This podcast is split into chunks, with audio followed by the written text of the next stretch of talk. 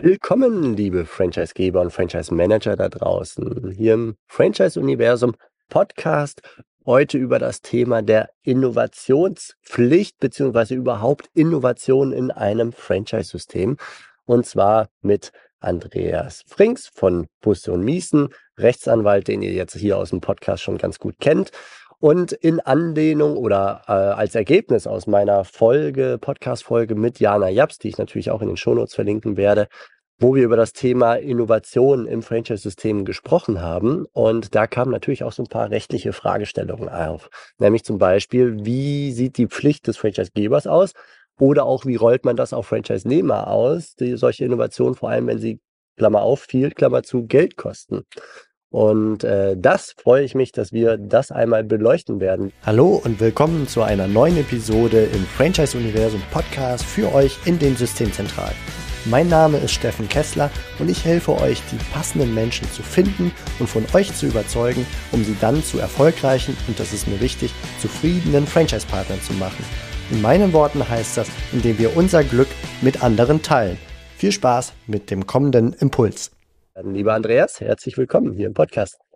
Hallo Steffen, vielen Dank. Ja, das Thema der, der Innovation im Franchising. Du sagtest eben, das ist eine spannende Geschichte. Und äh, vielleicht magst du da mal einsteigen. Warum ist es im Franchise spannend zu innovieren aus gerade vertraglicher juristischer Sicht? Mhm.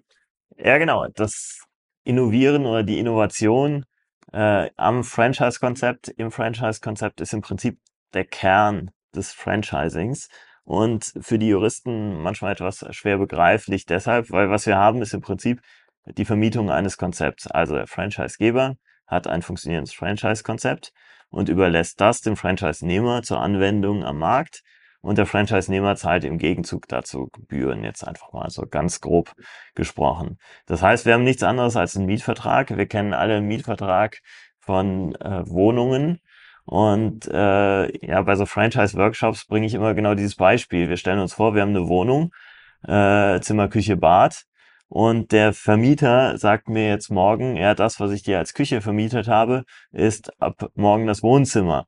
Da hätten wir sicherlich was gegen. Da würden wir sagen, Vertrag ist Vertrag und ich habe doch hier einen Mietvertrag und da kannst du, Vermieter, doch nicht hinkommen äh, und mir da jetzt reinreden. Genau das machen wir aber im Franchising. Denn wenn die Marke plötzlich von grün auf rot wechselt oder von rot auf grün, dann machen wir nichts anderes, als zu sagen, das Konzept, das ich dir vermiete, ist jetzt ein bisschen anders, als es vorher war. Also es ist etwas anders als das, was du eigentlich angemietet hast, also mhm. wo du mhm. eingestiegen bist. Und äh, das macht die Sache so spannend, weil das ist eigentlich fast schon eine Ausnahme von dem Prinzip, dass Verträge zu halten sind. Äh, wir vereinbaren also, das sollte nun wirklich in jedem Franchise-Vertrag drinstehen. Wir vereinbaren, dass der Franchisegeber einseitig berechtigt ist, das Vertragsverhältnis zwischen Franchisegeber und Franchise-Nehmer in Teilen zu ändern. Das geht natürlich jetzt nicht grundlegend, ja. Also wir können jetzt äh, nicht aus dem Fitnessstudio eine Pommesbude machen, äh, ohne da mit dem Franchise-Nehmer mal drüber gesprochen zu haben. Das funktioniert sicherlich nicht, äh, sondern gibt's immer die Formel vom billigen Ermessen, also auf die Interessen des Franchise-Nehmers ist auch Rücksicht zu nehmen. Äh, das Ganze dient in erster Linie dazu, eben das System an die Marktentwicklung anzupassen. Ja, und das kann ich mir auch sehr gut vorstellen, dass es eigentlich ein beidseitiges Interesse dran gibt, weil wenn ich mir vorstelle, dass das eine oder andere Franchise-System auf dem ähm, Stand von, von 1990 oder so bleiben würde und äh, aufgrund von irgendwelcher vertraglicher Bindungen keinerlei Digitalisierung vorgenommen werden kann, zum Beispiel äh, im Abrechnungssystem oder, weiß ich nicht, im Fitnessstudio digitale Fitnessgeräte oder ähnliches. Ähm, da, da ist ja ein großes Interesse, dass man mit der Zeit geht und auch vom Markt nicht abgehängt wird, der sich dann weiterentwickelt, weil er keine Franchise-Verträge im Zweifelsfall hat. Äh, Absolut, das ist soweit, für das System ja. lebensnotwendig. Auch wenn wir uns vorstellen, wir haben ja eine Vielzahl von Franchise-Verträgen, immer mit unterschiedlichen Laufzeiten. Und die Innovation funktioniert ja nur, wenn sie über eine breite Masse des Franchise-Systems, also eine Vielzahl von Franchise-Nehmern auch ausgerollt wird. Wenn wir uns jetzt vorstellen, äh, jedes Jahr wechseln äh, zwei Partner ihren Vertrag, äh, dann dauert es natürlich einigermaßen lange, bis man eine solche Innovation umgesetzt bekommt und müsste jedes Mal auch sagen, okay, den alten Vertrag führen wir nicht fort, äh, du kannst aber gerne einen neuen Vertrag abschließen. Das äh, würde nicht funktionieren ohne diesen sogenannten Änderungsvorbehalt. Ähm, kommen wir im Franchising nicht weiter. Das ist der Kern des Ganzen und äh, jeder Franchisegeber, bei dem diese Möglichkeit, das System anzupassen, nicht im Vertrag steht, der hat aber ein ganz ernsthaftes Problem.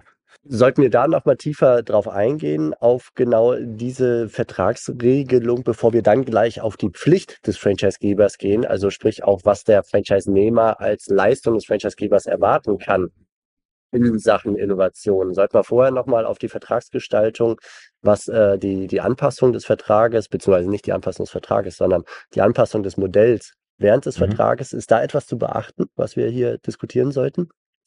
Ja, da wird's aber auch äh, sehr technisch dann. Also ich würde vorschlagen, an der Stelle merken wir uns einfach, es ist zwar eine einseitige Anpassung, die funktioniert aber nicht bedingungslos. Das heißt, ich muss Rücksicht nehmen auf die Interessen des Franchise-Partners und ähm, ja, das Ganze muss auch abgeleitet sein aus einer irgendwie gearteten Notwendigkeit, auch wenn, wenn das Ermessen, der Ermessensspielraum des äh, Franchisegebers äh, auch groß ist. Und unter dem Gesichtspunkt äh, des Rechts der allgemeinen Geschäftsbedingungen, dem ja alle Franchise-Verträge unterliegen, sind schon sehr strenge Anforderungen dann auch an diesen Änderungsvorbehalt zu stellen. Das ist aber eher die technische Seite, wo man sagen muss, das muss letztlich vorhanden sein. Also mein ja. Vorschlag wäre, wir unterstellen jetzt, es gibt eine entsprechend übliche Klausel einen üblichen Änderungsvorbehalt im Franchise-Vertrag. Okay, dann wäre mein Vorschlag, wir gehen als nächstes mal auf diese Innovationspflicht ein für den mhm. Franchisegeber und später auch sozusagen für den Franchise-Nehmer, dass er diese Innovation auch irgendwann mal umsetzen soll, wie man das am besten regelt, ihn womöglich dazu verpflichtet und wie man das bei ganz, ganz vielen Franchise-Partnern am besten ausrollt und regelt, dass möglichst viele da mitziehen und auch die Investitionen im Zweifelsfall machen. Gucken wir erstmal aber auf die Pflicht des Franchisegebers im Franchise-Vertrag. Was steht da typischerweise drin oder was sollte drin stehen, dass der zukünftige Franchise-Partner eine Art Gewissheit hat, dass er sich einem Geschäftsmodell anschließt, das zukunftsfähig ist und auch bleibt, weil der Franchisegeber sich verpflichtet, Dinge voranzutreiben. Mhm. Das wird in aller Regel recht vage im Franchise-Vertrag drinstehen. Zum einen eben die, dieser Änderungsvorbehalt, über den wir gesprochen hatten, aber dann auch bei den laufenden Leistungen, die der Franchisegeber gegenüber dem Franchise-Nehmer ähm, erbringt, gibt es dann Regelungen, dass er sich verpflichtet, von Zeit zu Zeit ähm, das System anzupassen, äh, aber hoffentlich und meistens mit dem Zusatz, wenn er Bedarf dafür erkennt. Und äh, da gibt's auch die Pflicht, den Markt zu beobachten, daraus Schlüsse zu ziehen. Das sind die vergleichsweise vagen Regelungen im Franchise-Vertrag, denn klar ist auch, es kann keinen einklagbaren Anspruch darauf geben, das System in die eine oder andere Richtung zu entwickeln. Also, dass der Franchise-Nehmer letztlich sagt, du Franchisegeber musst jetzt ab morgen grün werden oder sonst ja. irgendetwas, eine konkrete Innovation durchführen. Das werden wir in der Form nicht im Franchise-Vertrag finden. Was aber eine Selbstverständlichkeit ist, ist, dass der Franchisegeber ein funktionierendes Konzept schuldet. Das heißt, ein Konzept, das am Markt funktioniert, äh, das profitabel ist, jedenfalls die Rahmenbedingungen dafür muss er schaffen. Und daraus kann sich natürlich auch die Pflicht ergeben, das System anzupassen, wenn eben bestimmte Dinge nicht mehr gehen, nicht mehr so gehen. Gerade in der Systemgastronomie erleben wir das ja ähm, ganz stark, dass äh, einfach die Frage, was wird nachgefragt, ähm, ganz anders zu beantworten ist als noch vor wenigen Jahren. Und auch das sind ja letztlich Innovationen, gerade wenn man jetzt an die Vegan äh, oder was auch immer. Genau, die Burgerketten äh, denkt, äh, die stehen ja unter einem erheblichen Innovationsdruck. In erster Linie daraus abgeleitet, das System muss funktionieren. Es ist weniger dieses Gegensatzverhältnis Franchise-Nehmer zu Franchise-Geber, dass der Franchise-Nehmer jetzt einen Anspruch darauf hätte, dieses oder jenes zu tun. Das ist zwar häufig ein Argument, ich sag mal so, der besser wissende Franchise-Nehmer, äh, gerade in den Vertragsbeziehungen, in denen es nicht so gut funktioniert. Ähm, aber äh, einen einklagbaren Anspruch halte ich da für undenkbar. Das heißt also als kleinen Exkurs, ähm, die Möglichkeiten des Franchise-Nehmers, wenn er den Eindruck hat, er ist in einem Franchise-System, wo der Franchise-Geber das, das, das Geschäftskonzept äh, mangels zum Beispiel Investitionen in Innovationen ähm, schädigt oder nicht zukunftsfähig hält und dadurch ein eigenes, ein eigenes, ähm, einen eigenen Nachteil letztlich befürchtet, dass, dass er, dass sein Geschäft immer schlechter laufen wird, weil der Franchisegeber seiner ja nicht so richtig verschriftlichten Innovationspflicht nicht nachkäme. Was hat er denn für Möglichkeiten? In erster Linie den Vertrag zum nächstmöglichen Zeitpunkt zu beenden. Besser noch, sich vor Eingehen des Franchise-Vertrages ein Bild davon zu machen, mit was für einem Franchise-Geber habe ich es denn zu tun. Fällt er dadurch auf, dass er bei Innovationen immer ganz vorne dabei ist? Oder äh, fällt er dadurch auf, dass er sich auf eine lange Tradition beruft, in der alles ist, wie es war? Ja, ähm, das und, schon immer Jute äh, Genau. Ähm, ich meine, dazu kommen wir ja gleich noch. Das hat ja auch immer die, die Kehrseite, was jetzt so Investitionspflichten des Franchise-Nehmers angeht. Auch das kann ja ein Argument sein, wenn äh, der Franchisegeber so innovativ ist, dass er alle zwei Wochen ein neues Kassensystem braucht. Äh, dann habe ich da als Franchise-Nehmer vielleicht auch keinen Spaß dran. Ja, also ja. Äh, das hat alles Vor- und Nachteile, aber da gilt vor allen Dingen eben die Auswahlentscheidung ganz okay, zu Beginn ja. aus Sicht des Franchise-Nehmers danach zu treffen, okay. mit wem habe ich es denn hier eigentlich zu tun. Also währenddessen den Franchisegeber anzupieksen, ist zumindest auf der juristischen Ebene recht begrenzt. Absolut. Also ähm, natürlich wird es keinen Franchisegeber geben, der gegenüber guten Vorschlägen auf der Jahrestag verschlossen ist oder ähm, sinnvolle Investitionen äh, per se ablehnt oder Innovationen ablehnt. Ähm, gut, die gibt's vielleicht auch, weiß ich nicht, aber äh, grundsätzlich natürlich äh, Vorschläge kann man ja immer machen, aber ähm, was jetzt so die rechtliche Lage angeht, ist es nicht so, dass ich als Franchise-Nehmer sagen könnte, wenn du nicht dieses und jenes machst, dann äh, erfüllst du Franchisegeber deinen Vertrag nicht. Äh, das wird man so nicht durchbekommen. Wie gesagt, immer unter dem Vorbehalt funktionierendes Konzept. Ja. Gibt es äh, deiner Erfahrung nach ähm, Anpassungen am Vertrag im Laufe der Zeit, die durch das Thema Innovation kommen? Also sprich, ich starte als junger Franchisegeber, habe einen Franchise-Vertrag und so weiter und dann kommen dann äh, im Laufe der Zeit Innovationen und Co. auf. Gibt es da typische Konstellationen, die häufig schon zu erwarten sind, dass man dann den Franchise-Vertrag anpasst, weil sich etwas entweder weiterentwickelt hat im Sinne der Innovation oder weil der Franchisegeber besser verstanden hat, wie, wie er mit dem Thema Innovation auch umgeht, dass er selber es vorantreibt und wie der Franchise-Partner es dann ausrollt und Co.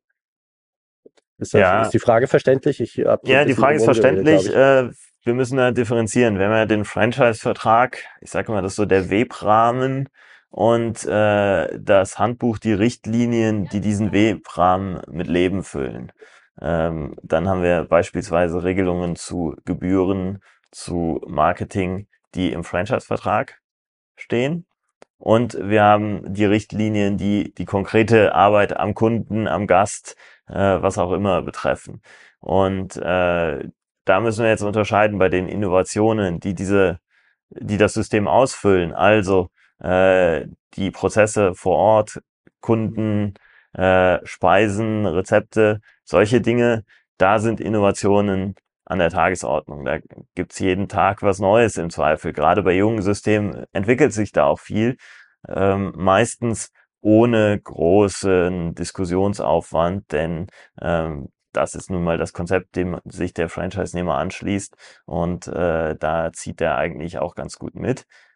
Was anderes sind Innovationen, die diesen Webrahmen, die Leitplanken betreffen, also den Franchise-Vertrag als solchen. Da endet dann nämlich irgendwo auch das einseitige Änderungsrecht des Franchise-Gebers. Also ich kann nicht hingehen und sagen, ja gut, im Vertrag stehen zwar zwei Prozent Gebühren, äh, aber ab morgen zahlst du zehn. Mhm. So weit geht das mit dieser Einseitigkeit dann auch nicht. Und ähm, ja, da dazwischen spielt sich das meistens ab. Das eine ist äh, die Änderungen, die so sehr alltäglich sind. Das geht meistens ohne große Diskussion. Es gibt einfach die Änderungen, die nicht gehen, nämlich Änderungen, die die grundlegenden Rechte aus dem Vertrag betreffen. Und zu Diskussionen führen dann häufig die Dinge, die dazwischen liegen. Also zum Beispiel eine Veränderung der Marke. Das kommt eigentlich ähm, häufiger schon mal vor, äh, dass eben ein, ein großes Umlabeln angesagt ist. Äh, die Gründe dafür sind vielfältig. Es kann sein, dass äh, man einfach feststellt, okay, die bisherige Marke, ähm, die muss irgendwie modernisiert werden. Es kann sein, dass man in irgendwelchen markenrechtlichen Konflikten steckt und, ähm, ja. und äh, aus dem Grund äh, sich vielleicht umbenennen muss.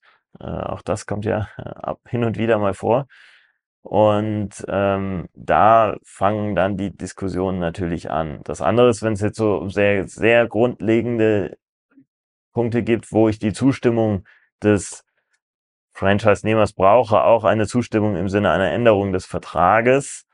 Ähm, da das ist natürlich immer extrem schwierig. Und das gilt dann auch, also die Zustimmung in Form von Mitwirkung des Franchise-Nehmers brauche ich ja in jedem Fall. Ja, also wenn ich jetzt sage, ab morgen habt ihr neue Selbstbedienungsterminals, ähm, dann kann ich zwar das Recht, das vorzugeben aus dem Vertrag, aus dem Änderungsvorbehalt herleiten, aber ich bin immer darauf angewiesen, dass irgendwer diese Terminals dann auch in seinem Laden aufstellt. Als Beispiel jetzt einfach. Ähm, er ist ja immer noch freier Unternehmer dann.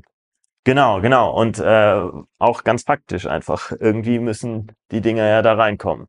Ja. Und da stellt man dann doch fest, ähm, ja, es ist unabdingbar, die Franchise-Nehmer davon zu überzeugen, dass die Innovation gut ist, mhm, dass sie okay. sinnvoll ist. Ja. Denn sonst machen die nicht mit und es gibt dann immer diese kleine Gruppe, das kleine gallische Dorf äh, von den ein, zwei Franchise-Nehmern, die sich auf die Hinterbeine stellen und sagen, wollen wir doch mal sehen. Denn wenn es um Dinge des einheitlichen Auftritts geht, dann habe ich natürlich als einzelner Partner äh, eine extreme Macht plötzlich. Dann, äh, wenn das nur funktioniert, wenn alle mitmachen, ja. dann schlägt natürlich die Stunde des, des gallischen Dorfs, das dann sagt, ja, nee, wir aber nicht. Und das kann für den Franchisegeber unter Umständen dann auch teuer werden. Ja, ganz Gallien? Nein, nicht ganz Gallien. Genau.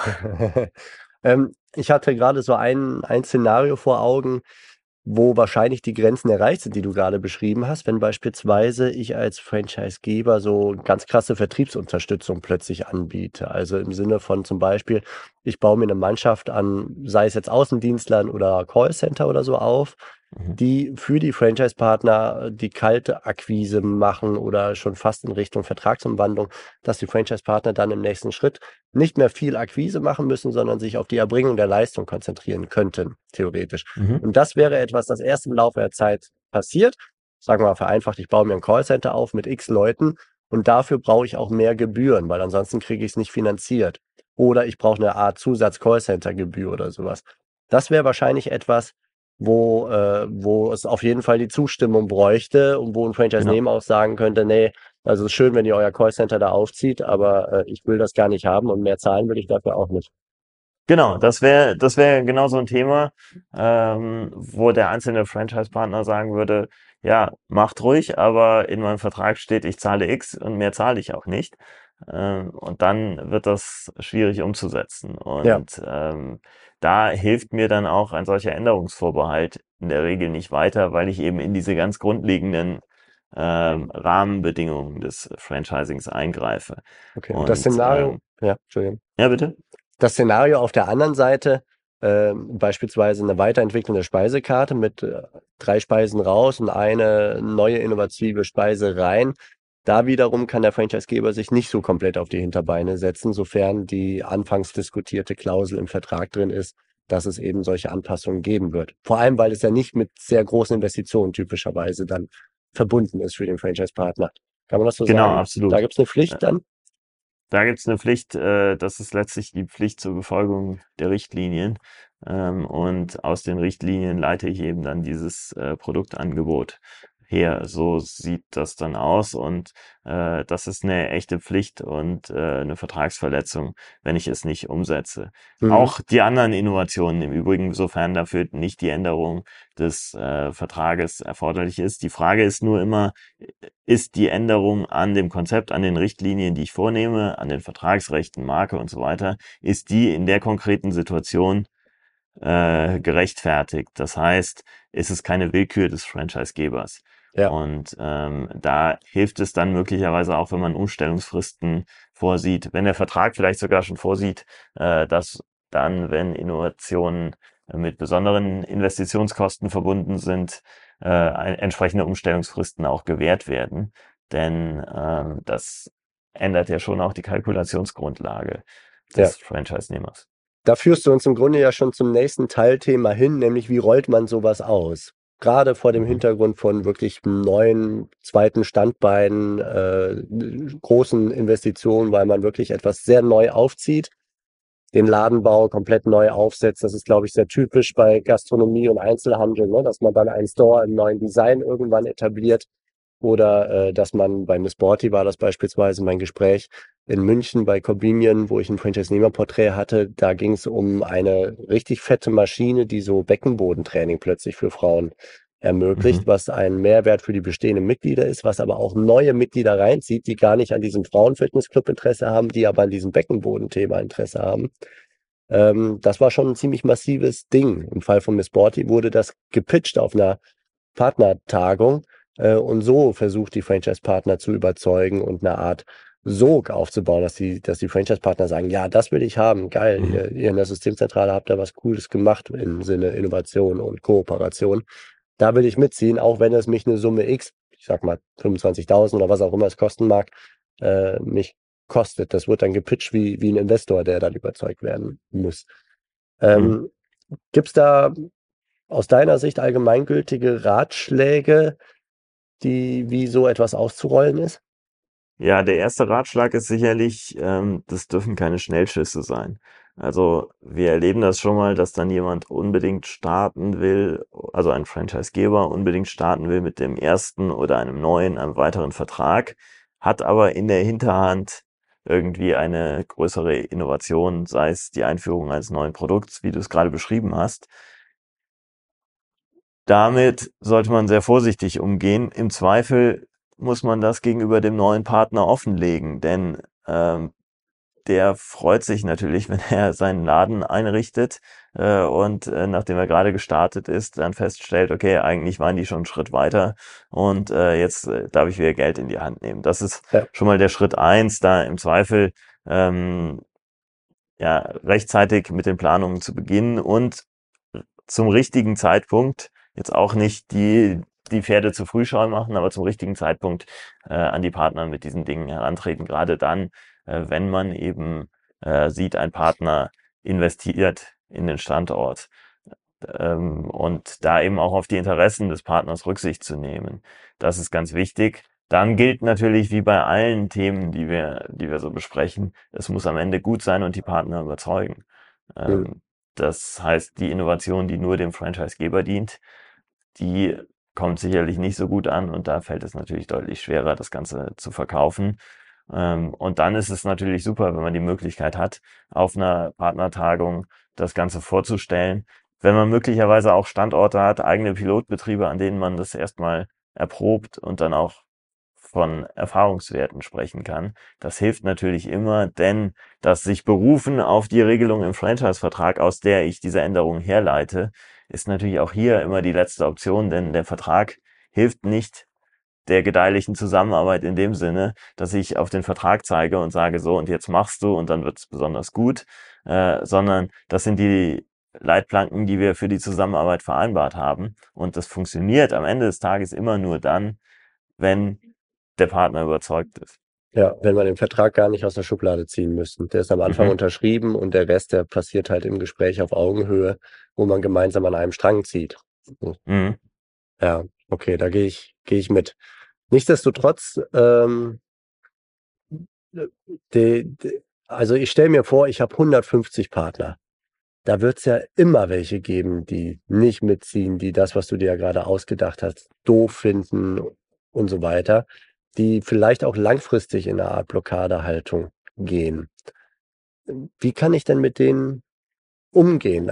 Abseits von, wir lassen den Vertrag dann bei der nächsten Vertragsänderung äh, auslaufen, ähm, habe ich noch eine andere Handhabe? Also das erste ist wieder, ich muss nachvollziehbar beschreiben können, warum ich A, die Innovation für gut halte und B, mich in der Lage sehe, als Franchisegeber jetzt in rechtlicher Hinsicht diese Innovation auch in dem System auszurollen. Das sind erstmal die Grundlagen des Ganzen. Dann gibt es natürlich immer das gallische Dorf, von dem ich gesprochen habe, wo es jetzt gar nicht um die Innovation geht, sondern um die Möglichkeit, äh, aus der Verbesserung Profit zu schlagen. Da kann man natürlich im Einzelfall erwägen, habe ich irgendeine Möglichkeit, die Umstellung zu erleichtern, dem einzelnen Partner entgegenzukommen, ist aber auch mit einem gewissen Risiko verbunden, denn wenn ich das einmal mache, dann weiß beim zweiten Mal der andere Partner eben auch, okay, ich warte erstmal ab und stelle mich erstmal auf die Hinterbeine ja. äh, und äh, dann wollen wir mal sehen, was noch dabei ähm, herausspringt. Ja, deswegen. Im Zweifelsfall machen das mehr Partner, weil sie vorher gelernt haben, wie es für zu ihren Gunsten besser funktioniert. Genau, genau. Das ist, äh, das ist schwierig. Richtiges Patentrezept an der Stelle Abgesehen davon gibt es, glaube ich, nicht, denn ein Partner, der nicht will, will nicht. Ähm, und ja, dann äh, müssen wir vielleicht doch die Mechanismen ziehen, die der Vertrag dafür vorsieht. Ja. Wie ist denn diese Vertragspflicht, also ich nenne es jetzt mal Innovationspflicht des Franchise-Nehmers, wie ist die denn inhaltlich gestaltet? Also wir haben jetzt so ein bisschen, sind wir so über die Oberfläche ge geflogen. Hast du zwei, drei Schrauben, an die zu drehen ist, um da, um das gut zu gestalten im Vertrag, was äh, die Umsetzung von Innovationen in Richtung Franchise-Nehmer angeht? Oder ist das eine zu individuelle Sache, die an Geschäftsmodell und Co. geknüpft ist, dass man da jetzt keine allgemeingültigen Ratschläge geben kann? Ja, es ist, ähm, also wichtig ist das, was ich gerade eben schon angesprochen hatte, die Möglichkeit, eine ähm, Übergangsfrist vorzusehen, äh, wenn jetzt erhebliche Investitionen anstehen.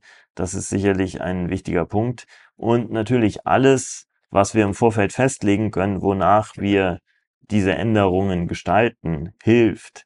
Ja, das heißt, wenn wir die theoretische Möglichkeit, dass die Marke gelöscht wird, im Vertrag schon mal vorsehen, ähm, haben wir an der Stelle ähm, haben wir es einfacher.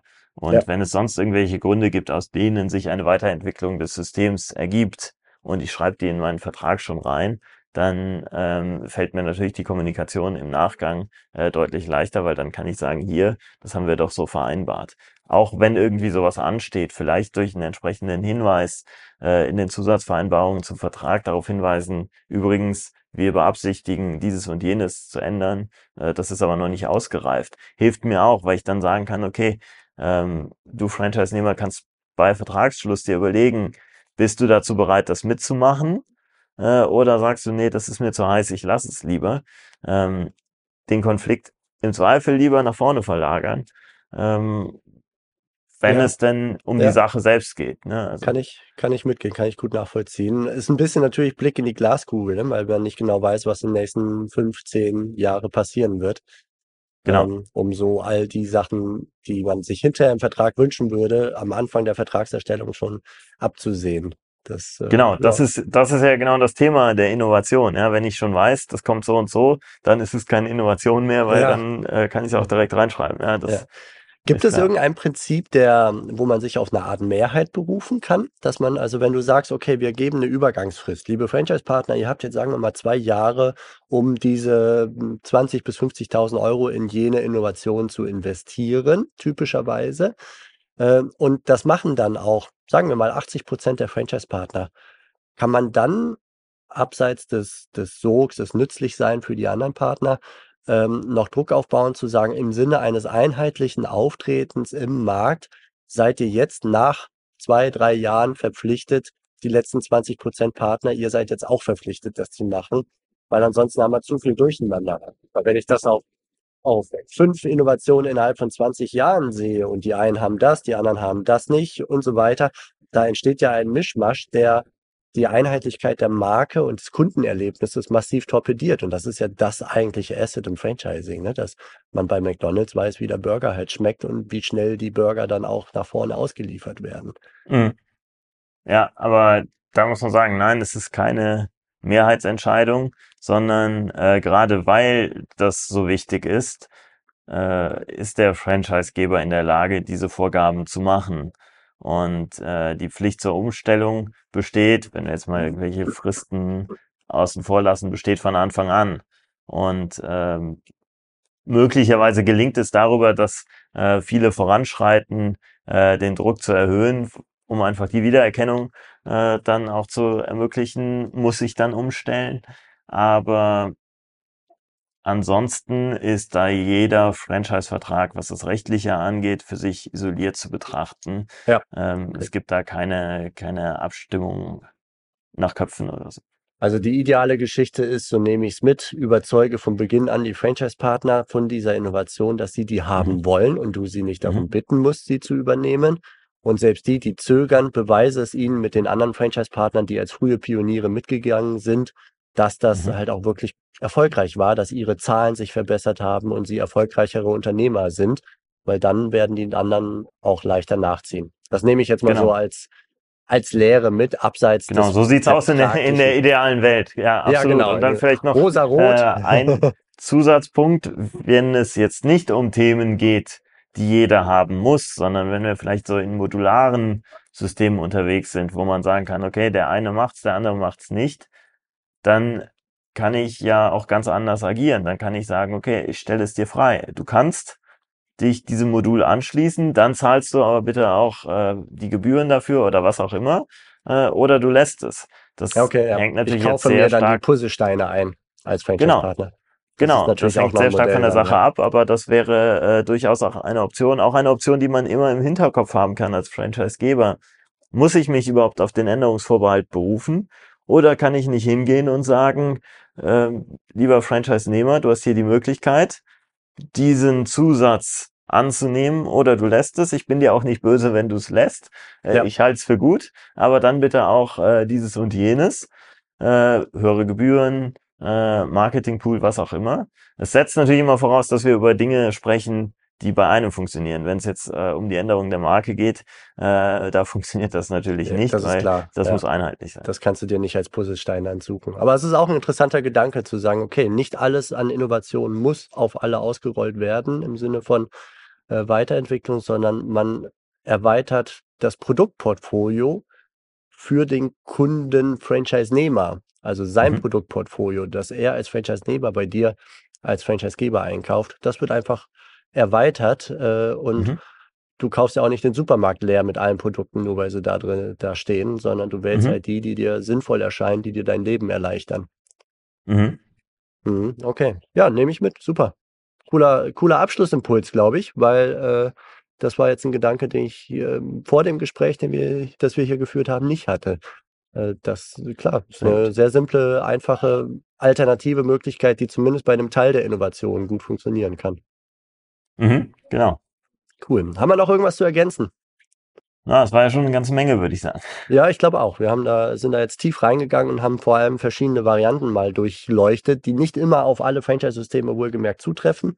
Genau. Äh, und am Ende nehme ich mit, je innovativer, attraktiver und am Ende wirtschaftlich absehbar erfolgreicher das Ding, desto mehr werden es euch die Franchise-Nehmer aus den Händen reißen und dafür was zahlen wollen. Äh, und dann muss man auch nicht auf den Vertrag gucken. Das wäre die ideale Welt. Absolut. Lieber Andreas, vielen lieben Dank für die Einblicke. Danke dir. Und ja, dir alles Gute und euch da draußen auch. Macht's gut. Bis bald. Ciao. Das war's für heute von mir hier im Franchise Universum Podcast. Ich freue mich, wenn für euch ein passender Impuls dabei war und wenn ja, dann leitet ihn gerne an eure Kollegen innerhalb der Systemzentrale weiter und ganz besonders empfehlt sehr gerne diesen Podcast an eure befreundeten Franchisegeber und Franchise-Manager, denn es ist natürlich noch lange nicht jeder in der Podcast-Welt angekommen. Und sehr gerne hinterlasst mir eine nette Bewertung auf iTunes. Das hilft mir, diesen kleinen Nischen-Podcast für die Franchise-Wirtschaft leichter auffindbar zu machen. Ich wünsche euch eine gute Zeit, teilt euer Glück, euer Wissen, euren Erfolg mit euren Franchise-Partnern. In diesem Sinne macht es gut, bis zur nächsten Episode. Ciao.